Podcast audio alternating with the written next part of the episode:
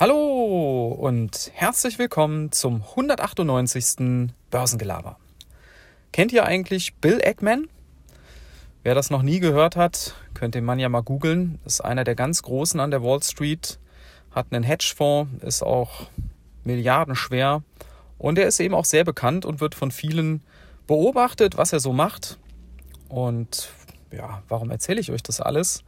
Wir wollen heute mal schauen, warum es nicht gut ist, wenn man solchen Leuten blind folgt, beziehungsweise andersrum ausgedrückt, warum auch solche Leute mal richtig ins Klo greifen können. ja? Und das Beispiel, an dem wir uns das heute mal anschauen wollen, ist Netflix. Ihr habt bestimmt gehört, vor zwei Wochen ist Netflix richtig abgeschmiert, beziehungsweise nochmal richtig abgeschmiert, nachdem sie ja schon Anfang des Jahres nach den Quartalszahlen ordentlich eingebrochen sind. Zweistellig sind sie jetzt nochmal zweistellig und zwar dick eingebrochen. Und der Kurs hat sich jetzt in etwa gedrittelt zu dem Zeitpunkt.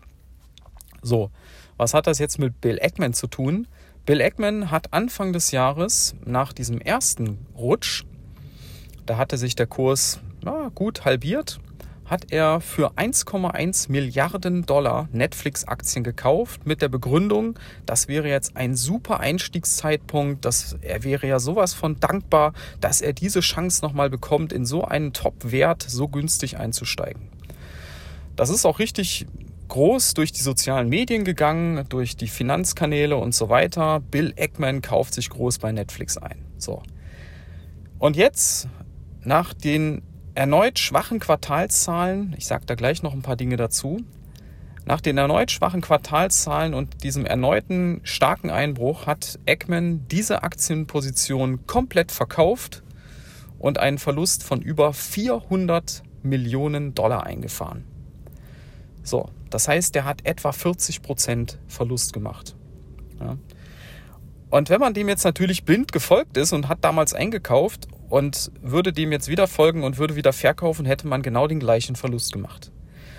Und an dem Beispiel seht ihr mal, dass auch die ganz Großen wirklich mal richtig falsch liegen können, beziehungsweise ähm, mal richtig Verlust auch machen. Genau wie es bei uns auch mal passieren kann. Ob sich das langfristig jetzt vielleicht doch als eine gute Kaufgelegenheit herausstellt, das kann euch im Moment niemand sagen. Vielleicht schauen wir noch mal kurz auf Netflix drauf. Was haben die überhaupt gemeldet? Warum ist die Aktie so abgeschmiert?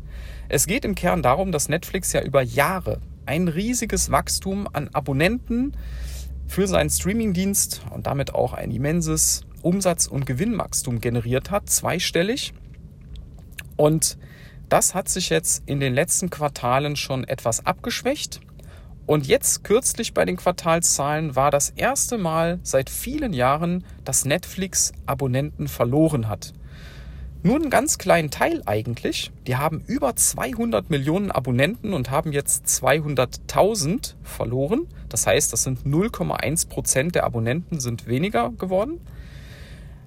Aber es zeigt einfach jetzt die Reaktion des Marktes. Die Aktie ist um über 20 Prozent eingebrochen, zeigt, wie nervös man mittlerweile ist und auch wie hoch diese Unternehmen teilweise immer noch bewertet sind, die in den letzten Jahren hohes Wachstum hatten.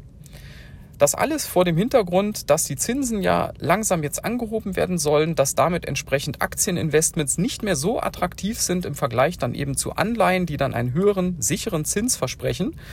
Und das kann man an Netflix jetzt sehr schön sehen, wie nervös der Markt ist. Äh, Netflix macht immer noch große Cashflows. Die haben im letzten Quartal, ich meine, 800 Millionen Dollar Cashflow gehabt. Nagelt nicht, mich, mich nicht fest. Ich meine 800 Millionen. Auf jeden Fall große Cashflows. Der Umsatz steigt immer noch, aber nicht mehr so stark. Der ist jetzt zuletzt um 10% nur noch angestiegen. Früher lag der immer Richtung 20%. So, da kann man jetzt wirklich sehen, am Ende des Tages müsst ihr immer eure eigene Entscheidung treffen. Seid ihr persönlich auch der Meinung, dass ein gewisses Unternehmen, eine gewisse Aktie ein gutes Investment ist? Was ist euer Anlagehorizont? Mit welchem Ziel kauft ihr die Aktie? Und auch die Frage immer beantworten, wann steige ich im Zweifel wieder aus? Oder ist es vielleicht auch ein Wert, wo ich nicht mehr aussteige, weil ich zum Beispiel den auf ewig als Dividendenwert halten will, weil ich davon ausgehe, die Dividende wird halt immer gezahlt. Aber auch da kann es euch ja passieren, dass vielleicht ein Unternehmen mal so in Schieflagen gerät, dass die Dividende gekürzt werden muss oder gar gestrichen werden muss. Und da müsst ihr euch auch überlegen, am besten vorher, was mache ich dann? Ja? Also, lange Rede, kurzer Sinn, folgt niemandem am Ende des Tages in dem Sinne, dass ihr blind einfach irgendwas nachkauft. Ja, weder Bill Eckman noch mir oder irgendwem anders. Trefft eure eigenen Entscheidungen und dann ärgert ihr euch auch nicht nachher, weil ihr vielleicht irgendwem danach geeifert habt und das ist schiefgelaufen und dann gebt ihr dem die Schuld. Ja, am Ende ist das eure Verantwortung und es ist eure, euer Geld. Ja, Netflix, trotzdem, ich persönlich bin immer noch der Meinung, das ist das Unternehmen, was im Streaming-Markt am besten aufgestellt ist. Aber der Streaming-Markt ist eben kein Selbstläufer mehr. Es gibt große Konkurrenz. Disney und viele andere versuchen sich dort zu platzieren, äh, machen Werbung und ganz ehrlich, man kann nicht länger als ein paar Stunden am Tag gucken, weil wir haben ja alle auch noch ein anderes Leben. Und von daher, das, das ist ein hart umkämpfter Markt. Wie es da weitergeht, werden wir in ein paar Monaten, in ein paar Jahren sehen, ob das im Moment ein guter Einstieg war oder ob es gut war, dass Bill Eckman da jetzt rausgegangen ist und die Notbremse gezogen hat. In diesem Sinne, ich wünsche euch einen schönen Resttag und bis dann. Ciao.